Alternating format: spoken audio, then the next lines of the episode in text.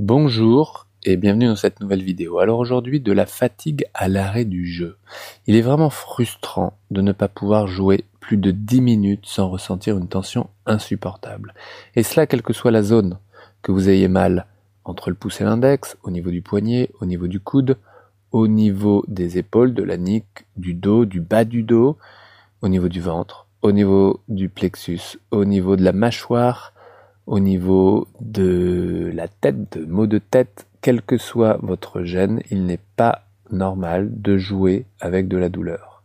Or, la concentration nécessaire pour jouer est perturbée si vous avez mal, parce que le signal d'alarme qu'est la douleur arrive au niveau de votre tête et vous prend une grande place, et la concentration pour jouer est alors altérée. Vous travaillez davantage pour combler ce manque et votre motivation ne suffit plus. Parce que vous avez mal, parce que vous pensez que vous ne jouez pas assez ou que vous n'êtes pas assez aiguisé ou organisé ou équilibré et que la douleur vient de cela, alors vous travaillez davantage. Et votre motivation ne suffit plus parce que la motivation s'use. Donc la motivation, ce n'est pas du tout la seule le seul élément qui doit être présent pour pouvoir jouer, mais on parle davantage du plaisir, évidemment du plaisir de jouer, celui que vous aviez et que vous avez au moment où vous décidez de devenir professionnel, ce plaisir de jouer, ce plaisir de la musique qui, avec le temps, a peut-être disparu. Votre exigence mêlée au perfectionnisme et à la répétition du geste sont les causes de bien des maux. Alors, si l'excellence, c'est quelque chose que vous visez, le perfectionnisme, c'est un réel frein à vos progrès, à votre parcours. Le perfectionnisme fatigue et limite vos progrès et ne fait que rajouter des contraintes supplémentaires. Alors, des pathologies s'installent et arrêter semble parfois nécessaire, ce qui augmente votre anxiété, évidemment, parce qu'un musicien qui ne joue pas est un musicien qui augmente son anxiété, c'est clair. Et l'arrêt du jeu ne vous offre pas d'intégrer de nouvelles habitudes. Seule la reprise dans certaines conditions vous le permettent. Alors, arrêtez, arrêtez et conseillez trop souvent et encore une fois, arrêtez de jouer ne vous offre pas la possibilité de revoir votre dynamique et votre technique instrumentale de manière plus optimale par rapport à vos équilibres musculaires parce que vous ne pouvez pas réintégrer ces nouveaux équilibres dans votre jeu puisque vous êtes à l'arrêt. Cet arrêt est d'autant plus anxiogène et reprendre dans certaines conditions, cela veut dire reprendre de manière hyper progressive, mais surtout limiter l'arrêt du jeu, parce que dans ces moments d'arrêt, vous ne faites que déprimer. Or, vous intégrez bien plus vite les nouvelles informations, bien plus vite que vous ne le pensez. Le respect de cette anatomie, en lien directement à votre technique, vous permet de reprendre une bonne respiration, un nouvel élan.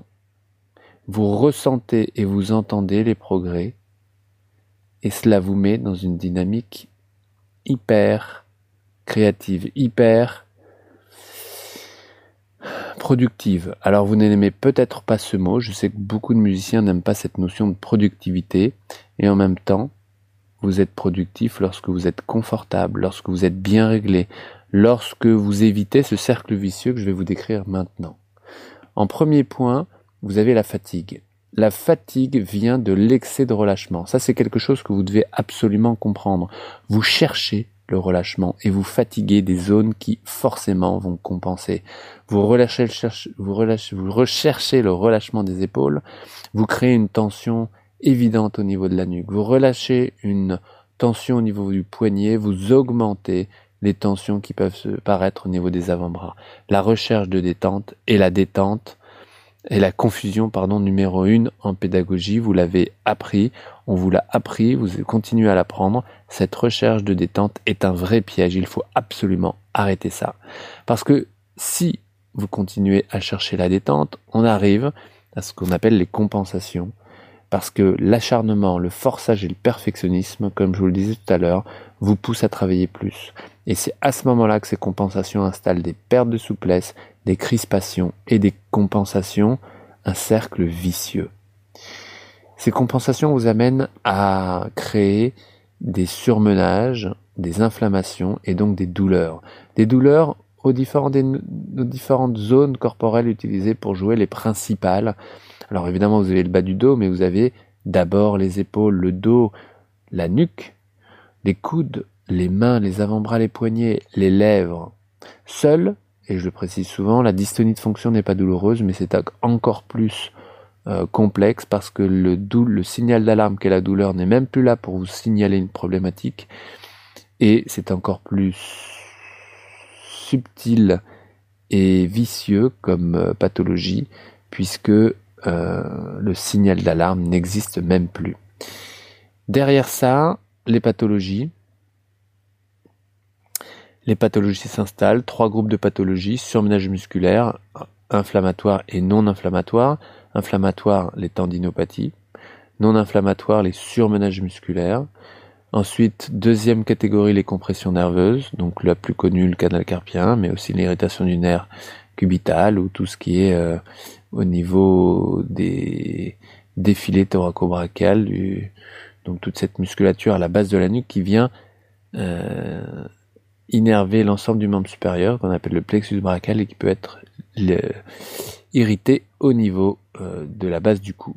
Et puis la dernier groupe des pathologies, la plus importante euh, la plus complexe en tous les cas et la plus rare heureusement statistiquement la dystonie de fonction au niveau des mains, au niveau des lèvres, plus au niveau des épaules, au niveau des bras. Un vrai challenge et en même temps une richesse d'informations qu'il est euh, heureusement possible aujourd'hui euh, de, de, comment dire, de rétablir un fonctionnement qui convient aux musiciens. Et puis, ces pathologies limitent évidemment votre temps de travail parce que ne pas pouvoir jouer plus de 10 minutes sans se faire mal, c'est évidemment un vrai calvaire. Ne plus, pouvoir jouer du tout et la, comme conséquence de déprimer, évidemment. Et puis, toutes ces pathologies, cet arrêt du jeu, installent ou augmentent ou entretient une certaine anxiété. Au-delà de l'anxiété de performance, l'anxiété généralisée ou l'anxiété relative à la, à la pathologie, à la limitation, une mauvaise gestion des émotions fatigue énormément. Et là, vous fermez ce cercle vicieux parce que cette anxiété fatigue. Cette fatigue amène des compensations. Ces compensations déclenchent de la douleur. Ces douleurs se transforment en pathologie ou ces douleurs sont des signaux d'alarme, signaux d'alarme pardon, qui euh, amènent à des pathologies. Cette pathologie, limitation du temps de travail, anxiété, anxiété généralisée, anxiété de performance, et ce cercle vicieux est dramatique.